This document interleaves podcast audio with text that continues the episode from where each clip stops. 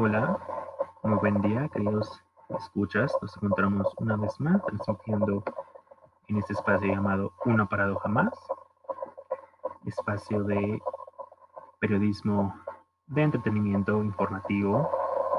Y me encuentro muy contento de estar con ustedes una ocasión más. Quiero agradecerles por todos los comentarios que he leído en redes sociales. Como ya saben, nos pueden encontrar en toda la social media como Una Paradoja Más.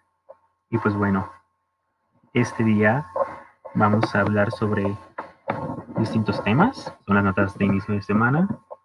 Y empezaremos, como ustedes ya saben, se dio a estrenar la cinta Cruella el pasado 27 de mayo. Y pues bueno, quiero contarles de qué va esta cinta.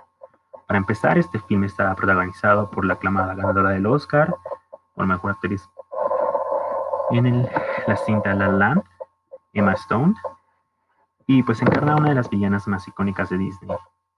Esta historia se remonta hacia los inicios de la vida y desarrollo psicológico detrás de la obsesión con la moda y sobre todo con los abrigos de piel, aunque en esa versión tendrá un ligero cambio de enfoque.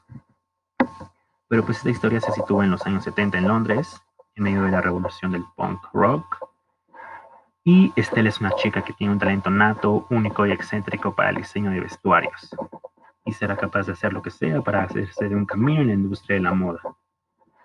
Esto incluye ser una ladrona, una estafadora profesional, junto a dos amigos que hace desde niña.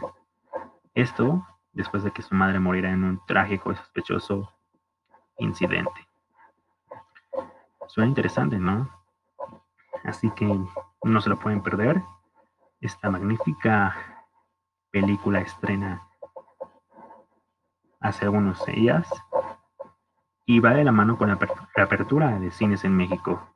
Así que con todas las medidas sanitarias, acudan a ese estreno y pasen un rato agradable después de tanto encierro. Tenemos el tráiler en todas las plataformas por si quieren revisarlo, que vale muchísimo la pena. Tuve la oportunidad de verla y creo que es un filme que tiene un soundtrack increíble, una edición increíble y sobre todo el vestuario. Son los tres puntos a favor que en lo personal, hacen de la película algo extraordinario. Así que se lo recomiendo.